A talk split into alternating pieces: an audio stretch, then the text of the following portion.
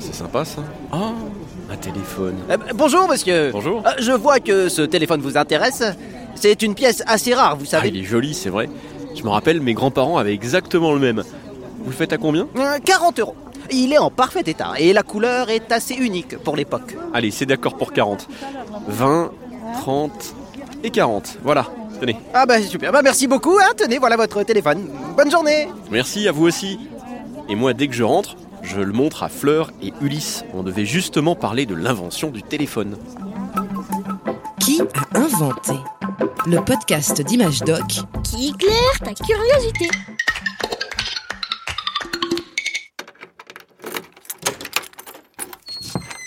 Et regardez ce que j'ai trouvé à la brocante.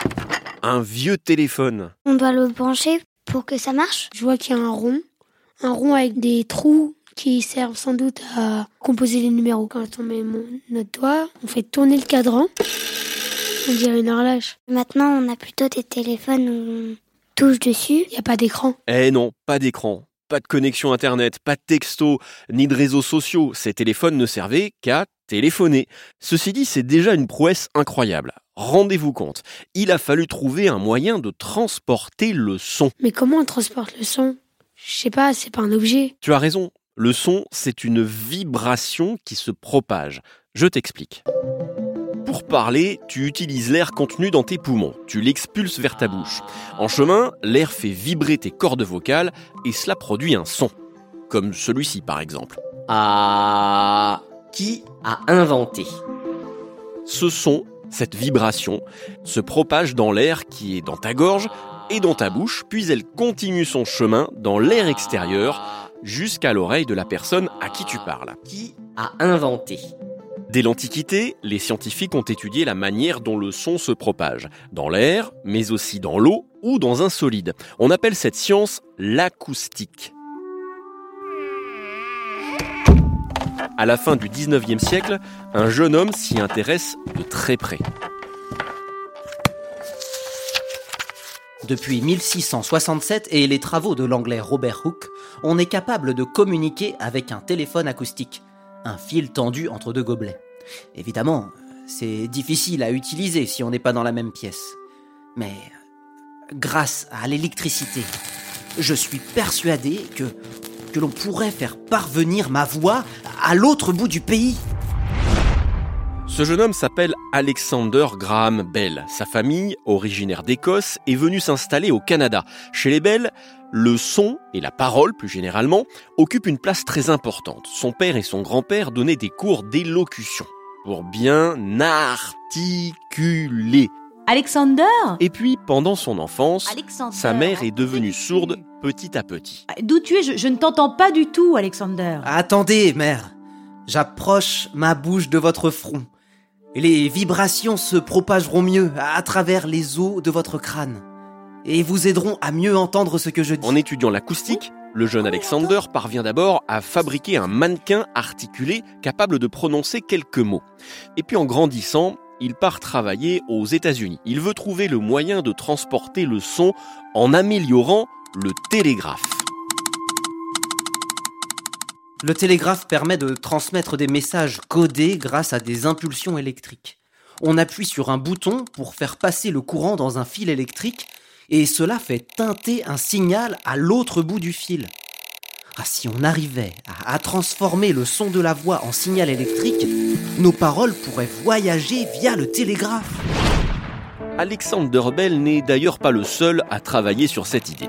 Comme lui, l'Italien Antonio Meucci et l'Américain Elisha Gray mènent des expériences, mais c'est finalement Bell qui réussit le premier à déposer le brevet du téléphone.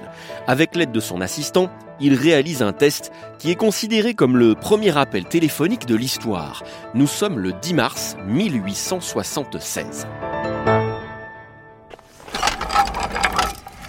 Monsieur Bell, je crois que tout est prêt. Le combiné émetteur est bien relié au fil, qui est raccordé au récepteur dans l'autre pièce. Oh, parfait, mon cher Watson. Allez donc coller votre oreille au récepteur. Je vais vous parler à distance. Nous verrons si vous m'entendez. euh, Laissez-moi une minute.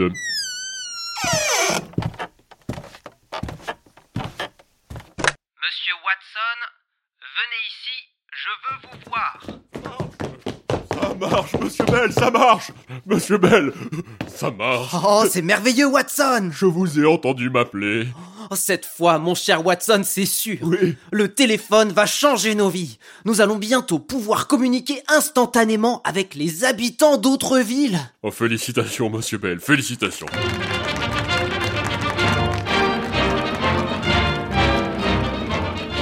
Dans les années qui suivent, l'entreprise d'Alexander Graham Bell construit un immense réseau téléphonique à travers tous les États-Unis. Il faut installer des poteaux soutenant les fils électriques, d'abord dans les grandes villes de la côte Est, New York, Washington, puis vers l'Ouest, petit à petit, jusqu'à atteindre la Californie, à 4500 km de là. Le 25 janvier 1915, à New York, Alexander Bell invite le président des États-Unis pour une grande première. Président Wilson, installez-vous, je vous en prie. Vous allez assister au premier appel transcontinental. Bell décroche le combiné du téléphone, à l'autre bout du pays, dans la ville de San Francisco, son assistant Thomas Watson tend l'oreille. Soudain, il entend une phrase qui lui semble bien familière.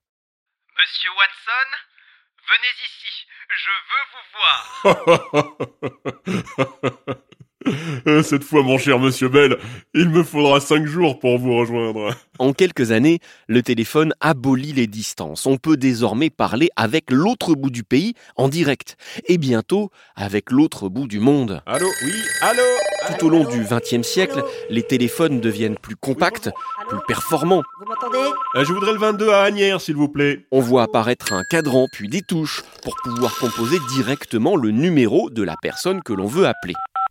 Et quand est-ce qu'on a inventé le téléphone portable? Pour le grand public, dans les années 1990, plus d'un siècle après le téléphone d'Alexander Bell. Les premiers téléphones portables étaient très encombrants. Il fallait une petite mallette pour les transporter. Ah ouais, ça devait être énervant de les transporter. Eh oui, la grande révolution en fait, c'est l'apparition du smartphone à la fin des années 2000, le téléphone portable connecté à Internet.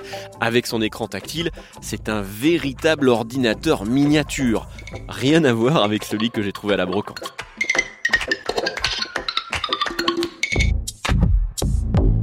Aujourd'hui, on peut quasiment tout faire avec un smartphone. Passer un appel, évidemment, envoyer un SMS, jouer à des jeux vidéo, se connecter aux réseaux sociaux, prendre une photo, consulter la météo, ou même payer dans les magasins. Tu te demandes peut-être comment on faisait tout ça avant l'arrivée du smartphone. Eh bien pour le savoir, ouvre vite le magazine ImageDoc de février 2024. Un podcast original, Bayard Jeunesse, Billy de Cast. Allô? Y a, quelqu'un? Comment on raccroche? Oh, Je comprends jamais rien, moi, la technologie.